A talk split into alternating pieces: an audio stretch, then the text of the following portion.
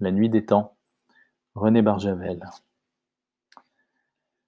Les hommes qui avaient enlevé le corps de Ionescu pour l'emporter avaient eu l'impression de ramasser une enveloppe de caoutchouc emplie de sable et de cailloux. Il avait juste un peu de sang aux narines et au coin de la bouche, mais tous ses os étaient brisés et l'intérieur de son corps réduit en bouillie. Il y avait plusieurs jours de cela. Mais Hoover se surprenait encore à regarder furtivement sa main gauche et à ramener trois doigts vers la paume, l'index et le pouce tendu. S'il se trouvait alors à proximité d'une bouteille de bourbon, ou à la rigueur d'un scotch, ou même d'un quelconque brandy, il se hâtait d'y puiser un réconfort dont il avait grand besoin. Il lui fallait tout son volumineux optimisme pour supporter la fatalité qui avait fait deux fois de lui, en quelques semaines, un meurtrier. Il n'avait bien entendu jusque-là jamais tué personne, mais il n'avait non plus jamais tué rien ni un lapin à la chasse, ni un goujon à la pêche, ni une mouche, ni une puce. L'arme et les objets non encore examinés avaient été replacés prudemment dans le socle où on les avait trouvés. Les compagnons reconstruisaient la salle de réanimation et les techniciens réparaient ce qui pouvait l'être. Mais plusieurs appareils étaient entièrement détruits et il faudrait attendre qu'ils fussent remplacés pour commencer les opérations sur le deuxième occupant de l'œuf la femme, Eléa, puisque cela semblait être son nom, refusait toutes les nourritures. On essaya de lui introduire une bouillie dans l'estomac au moyen d'une sonde. Elle se débattit si violemment qu'on dut la ligoter, mais on ne parvint pas à lui faire ouvrir les mâchoires. Il fallut faire pénétrer la sonde par une narine. À peine la bouillie fut-elle dans son estomac qu'elle la vomit. Simon avait d'abord protesté contre ces violences, puis s'y était résigné. Le résultat le convainquit qu'il avait eu raison et que ce n'était pas la bonne méthode. Tandis que ses confrères parvenaient à la conclusion que le système digestif de la femme du passé n'était pas fait pour digérer les nourritures du présent, et analysaient la bouillie rejetée dans l'espoir d'y trouver des renseignements sur son suc gastrique, lui se répétait la seule question qui, à son avis, comptait comment Comment, comment communiquer? Communiquer, lui parler, l'écouter, la comprendre, savoir ce dont elle avait besoin, comment, comment faire? Serrée dans une camisole, les bras et les cuisses maintenus par des courroies, elle ne réagissait plus. Immobile, les paupières de nouveau closes sur l'immense ciel de ses yeux, elle semblait parvenue au bout de la peur et de la résignation. Une aiguille creuse enfoncée dans la saignée de son bras droit laissait couler lentement dans ses veines le sérum nourrissant contenu dans une ampoule suspendue à la potence du lit. Simon regarda avec haine cet attirail barbare, atroce, qui était pourtant le seul moyen de retarder le moment où elle allait mourir de faim. Il n'en pouvait plus. Il fallait il sortit brusquement de la chambre, puis de l'infirmerie. Taillée à l'intérieur de la glace, une voie de onze mètres de large et de trois cents mètres de long servait de colonne vertébrale à Épi 2. On lui avait donné le nom d'avenue Amundsen, en hommage au premier homme qui eut atteint le pôle sud. Le premier, du moins jusqu'ici, croyait-on. De courtes rues et les portes du bâtiment s'ouvraient à gauche et à droite. Quelques petites plateformes électriques basses, à gros pneus jaunes, servaient à transporter le matériel, selon nécessité. Simon sauta sur l'une d'elles, abandonnée près de la porte de l'infirmerie, et appuya sur la manette. Le véhicule s'ébranla en ronronnant comme un gros chat plein de souris. Mais il ne dépassait pas le quinze à l'heure. Simon sauta sur la glace râpeuse et se mit à courir. La traductrice était presque à l'extrémité de l'avenue. La pile automatique venait ensuite après un virage à 120 degrés. Il entra dans le complexe de la traductrice, ouvrit six portes avant de trouver la bonne, répondant d'un geste énervé au Vous désirez et s'arrêta enfin dans une pièce étroite dont le mur du fond, le mur de banquise, était matelassé de mousse et de plastique étendu de laine. Un autre mur était de verre et un autre de métal. Devant celui-ci courait une console mosaïquée de cadrans, de boutons, de manettes, de voyants, de micros, de poussoirs, de tirettes? Devant la console, un siège à roulettes et sur le siège, Lukos, le philologue turc. C'était une intelligence de génie dans un corps de docker. Il donnait, même assis, l'impression d'une force prodigieuse. Le siège disparaissait sous la masse des muscles de ses fesses. Il paraissait capable de porter sur son dos un cheval ou un bœuf, ou les deux à la fois. C'est lui qui avait conçu le cerveau de la traductrice. Les Américains n'y avaient pas cru, les Européens n'avaient pas pu, les Russes s'étaient méfiés, les Japonais l'avaient pris et lui avaient donné tous les moyens. L'exemplaire d'Epi 2 était le douzième mis en service depuis trois ans et le plus perfectionné. Il traduisait 17 langues, mais Luco s'en connaissait, lui, dix fois ou peut-être vingt fois plus. Il avait le génie du langage, comme Mozart avait eu celui de la musique. Devant une langue nouvelle, il lui suffisait d'un document, d'une référence permettant une comparaison, et de quelques heures pour en soupçonner et tout à coup en comprendre l'architecture, et considérer le vocabulaire comme familier, et pourtant, il séchait devant celle d'Eléa. Il disposait de deux éléments de travail qui étaient là, posés devant lui. Le cube chantant et un autre objet, pas plus grand qu'un livre de poche. Sur un des côtés plats se déroulait une bande lumineuse couverte de lignes régulières. Chaque ligne était composée d'une suite de signes qui semblaient bien constituer une écriture. Des images visibles en trois dimensions représentant des personnes en action achevaient de faire de cet objet l'analogue d'un livre illustré. Alors, demanda Simon. Lucas haussa les épaules. Depuis deux jours, il dessinait sur l'écran enregistreur de la traductrice des groupes de signes qui semblaient n'avoir aucun rapport les uns avec les autres. Cette langue étrange semblait composée de mots tous différents et qui ne se répétaient jamais. Il y a quelque chose qui m'échappe, grogna-t-il. Et à elle aussi. Il tapota de sa lourde main le métal de la console, puis glissa une baguette dans l'étui du cube musical. Cette fois, ce fut une voix d'homme qui se mit à parler, chanter. Et le visage qui apparut était un visage d'homme imberbe avec de grands yeux bleu clair et des cheveux noirs tombant jusqu'aux épaules.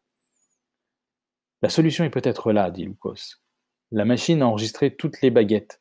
Il y en a quarante-sept. Chacune comporte des millions de milliers de sons. L'écriture a plus de dix mille mots différents. Si ce sont des mots, quand j'aurai fini de les lui faire avaler, il faudrait qu'elle les compare un à un et par groupe, à chaque son et à chaque groupe de sons, jusqu'à ce qu'elle trouve une idée générale, une règle, un chemin, quelque chose à suivre. Je l'aiderai, bien sûr, en examinant ses hypothèses et en, en lui en proposant.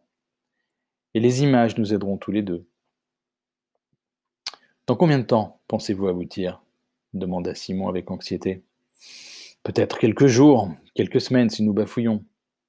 Elle sera morte, cria Simon, ou devenue folle. Il faut réussir tout de suite. Aujourd'hui, demain, dans quelques heures. Secouez votre machine. Mobilisez toute la base. Il y a assez de techniciens ici. Lucas le regarda comme Menuhin eût regardé quelqu'un lui demandant de secouer son Stradivarius pour lui faire jouer plus vite un Prestissimo de Paganini. Ma machine fait ce qu'elle sait faire, dit-il. Ce n'est pas de techniciens qu'elle aurait besoin. Elle en a assez. Il lui faudrait des cerveaux. Des cerveaux? Il n'y a pas un endroit au monde où vous en trouverez réunis de meilleurs qu'ici. Je vais demander une réunion immédiate du conseil. Vous exposerez vos problèmes. Ce sont de petits cerveaux, monsieur le docteur, de tout petits cerveaux d'hommes. Il leur faudrait des siècles de discussion avant de se mettre d'accord sur le sens d'une virgule. Quand je dis cerveau, c'est au sien que je pense. Il caressa de nouveau le bord de la console et ajouta Et assez semblable. Un nouvel SOS partit de l'antenne d'EPI 1.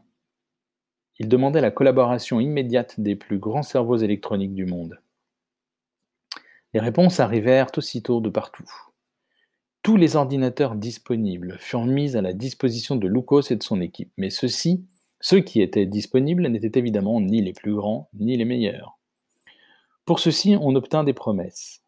Dès qu'ils auraient un instant de libre entre deux programmes, on ne demandait pas mieux, on ferait l'impossible. etc. Simon fit entrer trois caméras dans la chambre d'Eléa. Il fit braquer l'une sur la saignée du bras où s'enfonçait l'aiguille dispensatrice du sérum de la dernière ressource, l'autre sur le visage aux yeux fermés, aux joues devenues creuses, la troisième sur le corps de nouveau dénudé et tragiquement amaigri. Il fit envoyer ces images sur l'antenne d'épi 1 vers les yeux et les oreilles des hommes. Et il parla. Elle va mourir, dit-il. Elle va mourir parce que nous ne la comprenons pas. Elle meurt de faim, et nous la laissons mourir parce que nous ne la comprenons pas quand elle nous dit avec quoi nous pourrions la nourrir. Elle va mourir parce que ceux qui pourraient nous aider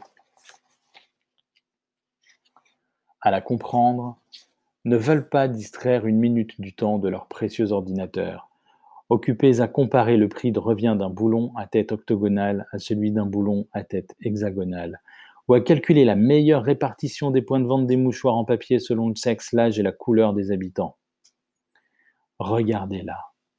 Regardez-la bien. Vous ne la verrez plus. Elle va mourir. Nous, les hommes d'aujourd'hui, nous avons mobilisé une puissance énorme et les plus grandes intelligences de notre temps pour aller la chercher dans son sommeil au fond de la glace et pour la tuer. Honte à nous. Il se tut un instant et répéta doucement d'une voix accablée Honte à nous. John Gartner, PDG de la mécanique et électronique intercontinentale, vit l'émission de son jet particulier. Il allait de Détroit à Bruxelles. Il donnait ses instructions aux collaborateurs qui l'accompagnaient et à ceux qui recevaient au loin leurs conversations codées. Il passait à 30 000 mètres au-dessus des Açores. Il prenait son petit déjeuner. Il venait d'aspirer avec un chalumeau le jaune d'un œuf à la coque cuit dans une enveloppe stérilisée transparente. Il en était au jus d'orange et au whisky. Il dit This boy is right. Honte à nous si nous ne faisons rien. Il donna l'ordre de mettre immédiatement à la disposition de l'EPI tous les grands calculateurs du Trust. Il y en avait sept en Amérique, neuf en Europe, trois en Asie et un en Afrique. Ses collaborateurs, affolés, lui exposèrent quelles perturbations épouvantables cela allait causer dans tous les domaines de l'activité de la firme. Il leur faudrait des mois pour s'en remettre, et il y aurait des dégâts qu'on ne pourrait pas réparer. Ça ne fait rien, dit-il. Honte à nous si nous ne faisons rien. C'était un homme, et vraiment, il avait honte. C'était aussi un homme efficace et un homme d'affaires. Il donna des instructions pour que sa décision fût portée à la connaissance de tout le monde, par tous les moyens et tout de suite. Les résultats en furent les suivants. Dans le domaine de l'efficacité, la décision du PDG de la mécanique et électronique intercontinentale fit que les affaires augmentèrent de 17%. Dans le domaine des affaires, la popularité et les ventes de MEI allumèrent une réaction en chaîne. Tous les grands trusts mondiaux, les centres de recherche, les universités, les ministères, le Pentagone lui-même et le bureau russe de balistique firent savoir à Lukos, dans les heures qui suivirent, que leurs cerveaux électroniques étaient à sa disposition. Qu'il veuille bien, seulement, si cela était possible, se hâter. C'était une recommandation dérisoire. Tous, à 612, savait qu'il luttait contre la mort. Eléa s'affaiblissait d'heure en heure. Elle avait accepté d'essayer d'autres nourritures, mais son estomac, lui, ne les acceptait pas. Et elle répétait toujours la même suite de sons qui semblaient composer deux mots, peut-être trois. Comprendre ces trois mots, la totalité de la plus subtile technique de toutes les nations travaillait pour cela. Du bout de la terre, Lucas tenta, et réussit, la plus fantastique association. Sur ces indications, tous les grands calculateurs furent reliés les uns aux autres par fil, sans fil, ondes d'image et ondes son, avec relais de tous les satellites stationnaires. Pendant quelques heures, les grands cerveaux serviteurs des firmes concurrentes d'états-majors ennemis, d'idéologies opposées, de races haineuses, furent unis en une seule immense intelligence qui entourait la Terre entière et le ciel autour d'elle, du réseau de ses communications nerveuses, et qui travaillait de toute sa capacité inimaginable dans le but minuscule et totalement désintéressé de comprendre trois mots. Pour comprendre ces trois mots, il fallait comprendre la langue inconnue tout entière. exténués, sales, les yeux rougis de sommeil, les techniciens de la traductrice et ceux des émetteurs et récepteurs d'épi 1 se battaient contre les secondes et contre l'impossible. Sans arrêt, ils injectaient dans les circuits du cerveau total des fournées nouvelles de données et de problèmes. Tout ce que la traductrice avait déjà examiné et les nouvelles hypothèses de Lucas. Le cerveau génial de ce dernier semblait s'être dilaté à la mesure de son immense homologue électronique. Il communiquait avec lui à une vitesse invraisemblable freiné seulement par les contraintes des émetteurs et des relais contre lesquels il prenait des colères furieuses. Il lui semblait qu'il aurait pu se passer d'eux, s'entendre directement avec l'autre. Ces deux intelligences extraordinaires, celle qui vivait et celle qui semblait vivre, faisaient mieux que communiquer. Elles étaient sur le même plan, au-dessus du reste. Elles se comprenaient. Simon allait de l'infirmerie à la traductrice, de la traductrice à l'infirmerie, impatient, houspillant les techniciens exténués qui l'envoyaient promener, et Lucas qui ne lui répondait même plus. Enfin, il y eut le moment où brusquement tout devint clair. Parmi des milliards de combinaisons, le cerveau en trouva une logique, en tira des conclusions à la vitesse de la lumière, les combina et les éprouva, et en moins de 17 secondes, livra à la traductrice tous les secrets de la langue inconnue. Puis il se défit. Les relais se désamorcèrent, les liaisons tombèrent, le réseau nerveux tissé autour du monde se rompit et se résorba. Du grand cerveau, il ne demeura plus que ces ganglions indépendants, redevenus ce qu'ils étaient auparavant, socialistes ou capitalistes, marchands ou militaires, au service des intérêts et des méfiances. Entre les quatre murs d'aluminium de la grande salle de la traductrice régnait le silence le plus absolu. Les deux techniciens de service aux armoires enregistreuses regardaient Lucas qui posait sur la platine réceptrice la petite bobine où étaient enregistrés, les trois mots d'Eléa. Un micro les avait recueillis dans sa chambre, tels qu'elle les prononçait, de moins en moins fort, de moins en moins souvent. Il y eut le petit claquement sec de la mise en place. Simon, les deux mains appuyées au dossier du siège de Lucas, s'impatienta une fois de plus. Alors Lucas abaissa le commutateur de démarrage. La bobine sembla faire un quart de tour, mais elle était déjà vide et l'imprimante cliquetait.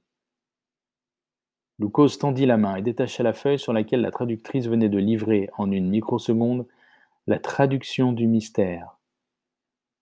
Il y jeta un coup d'œil tandis que Simon la lui arrachait des mains.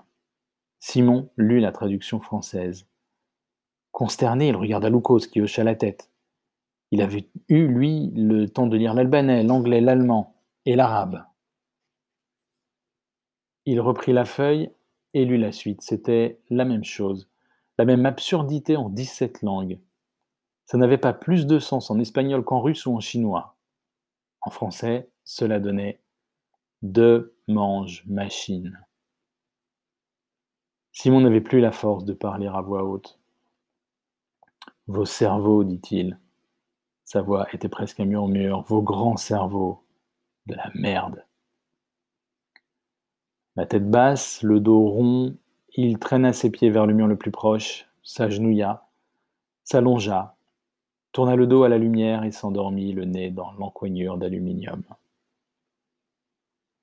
Il dormit neuf minutes. Il s'éveilla brusquement et se leva en criant Lucas Lucas était là, en train d'injecter dans la traductrice des morceaux du texte trouvés dans l'objet à lire et d'en déchiffrer les traductions livrées par l'imprimante. C'étaient des morceaux d'une histoire au style surprenant, se déroulant dans un monde si étranger qu'il paraissait fantastique. Lucas, dit Simon, est-ce que nous avons fait tout ça pour rien? Non, dit Lucas, regardez. Il lui tendit les feuilles imprimées. C'est du texte, ce n'est pas du galimatias. Le cerveau n'était pas idiot, ni moi non plus.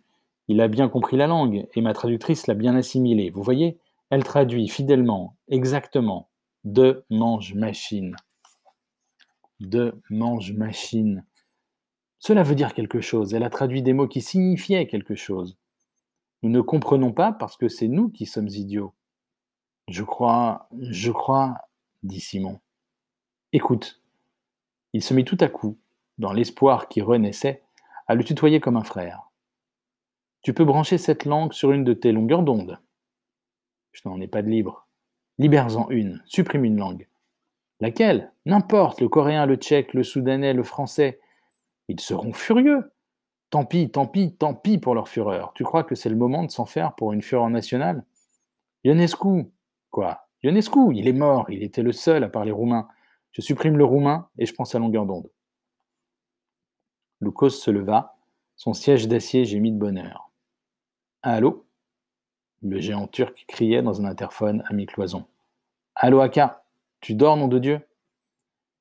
Il rugit et se mit à l'insulter en turc. Une voix ensommeillée répondit. Loukos lui donna des instructions en anglais, puis se tourna vers Simon. Dans deux minutes, c'est fait. Simon se précipitait vers la porte. Attends, dit Loukos. Il ouvrit un placard, prit dans un casier un micro-émetteur et un écouteur d'oreille aux couleurs roumaines et les tendit à Simon. Tiens, pour elle. Simon prit les deux instruments minuscules. Fais attention, dit-il. Que ta sacrée machine ne se mette pas à lui hurler dans le tympan. Je te promets, dit Noukos, je surveillerai. Une douceur, rien qu'une douceur. Il prit dans ses mains dures comme des briques articulées les deux mains de celui qui était devenu son ami pendant ces heures communes de monstrueux efforts et les serra doucement. Je te promets, vas-y. Quelques minutes plus tard, Simon entrait dans la chambre d'Eléa après avoir alerté Lebeau, qui alertait à son tour Hoover et Leonova. L'infirmière assise au chevet d'Eléa lisait un roman d'une collection sentimentale. Elle se leva en voyant la porte s'ouvrir et fit signe à Simon d'entrer en silence. Elle prit un air professionnellement soucieux pour regarder le visage d'Eléa. En réalité, elle s'en moquait. Elle était encore dans son livre, la confession déchirante d'une femme abandonnée pour la troisième fois. Elle saignait avec elle et maudissait les hommes, y compris celui qui venait d'arriver. Simon se pencha vers Eléa, dont le visage creusé par la dénutrition avait gardé sa couleur chaude. Les ailes du nez étaient devenues translucides, les yeux étaient clos. La respiration soulevait à peine la poitrine. Il l'appela doucement par son nom. Eléa. Eléa.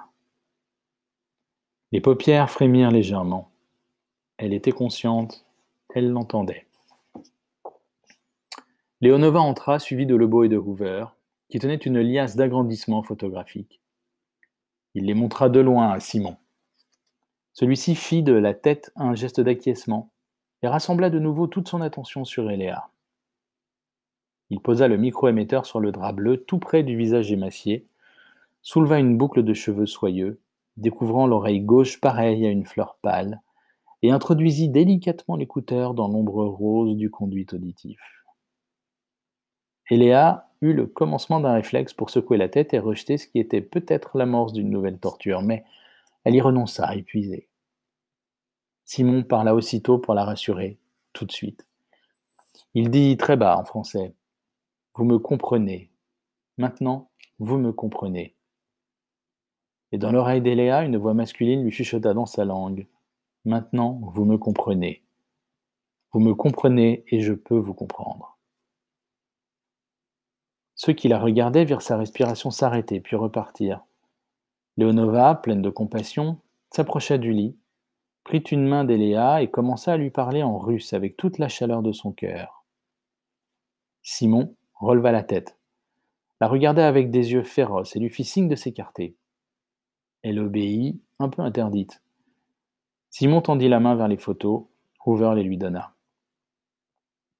Il y eut dans l'oreille gauche d'Eléa un ruisseau de compassion débité à toute vitesse par une voix féminine qu'elle comprenait, et dans son oreille droite un torrent rocailleux qu'elle ne comprenait pas. Puis un silence. Puis la voix masculine reprit. Pouvez-vous ouvrir les yeux? Pouvez-vous ouvrir les yeux? Essayez. Il se tut. Ils la regardèrent, ses paupières tremblaient. Essayez encore, nous sommes vos amis. Courage. Et les yeux s'ouvrirent. On ne s'y habituait pas, on ne pouvait pas s'y habituer. On n'avait jamais vu Dieu aussi grand, d'un bleu aussi profond, Ils avaient un peu pâli, ils n'étaient plus du bleu de fond de la nuit, mais du bleu d'après le crépuscule, du côté d'où la nuit vient, après la tempête, quand le grand vent a lavé le ciel avec les vagues. Et des poissons d'or y sont restés accrochés. Regardez, regardez, disait la voix. Où est Mange Machine? Devant ses yeux, deux mains tenaient une image, la remplaçaient par une autre, une autre. C'étaient des images représentant des objets qui lui étaient familiers. Mange Machine, où est Mange Machine? Manger, vivre, pourquoi? À quoi bon? Regardez, regardez, où est Mange Machine? Où est Mange Machine? Dormir, oublier, mourir. Non, ne fermez pas les yeux, regardez, regardez encore. Ce sont les objets qu'on a trouvés avec vous. L'un d'eux doit être mange-machine. Regardez, je vais les montrer encore. Si vous voyez mange-machine, fermez les yeux et rouvrez-les. À la sixième photo, elle ferma les yeux et les rouvrit. Vite, dit Simon. Il tendit la photo à Hoover qui se précipita dehors avec le poids et la vitesse d'un cyclone. C'était un des objets non encore examinés qu'on avait replacé dans le socle, à côté de l'arme. Il est bon d'expliquer rapidement ce qui rendit si difficile le déchiffrage et la compréhension de la langue d'Eléa. C'est qu'en réalité, ce n'est pas une langue, mais deux. La langue féminine et la langue masculine, totalement différentes l'une de l'autre dans leur syntaxe comme dans leur vocabulaire. Bien entendu, les hommes et les femmes comprennent l'une et l'autre, mais les hommes parlent la langue masculine, qui a son masculin et son féminin, et les femmes parlent la langue féminine, qui a son féminin et son masculin. Et dans l'écriture, c'est parfois la langue masculine, parfois la langue féminine qui sont employées, selon l'heure ou la saison où se passe l'action, selon la couleur, la température, l'agitation ou le calme, selon la montagne ou la mer, etc. Et parfois, les deux langues sont mêlées. Il est difficile de donner un exemple de la différence entre la langue lui et la langue elle, puisque deux termes équivalents ne peuvent être traduits que par le même mot. L'homme dirait qu'il faudra sans épines, la femme dirait pétale du soleil couchant. Et l'un et l'autre comprendraient qu'il s'agit de la rose. C'est un exemple approximatif. Au temps d'Eléa, les hommes n'avaient pas encore inventé la rose.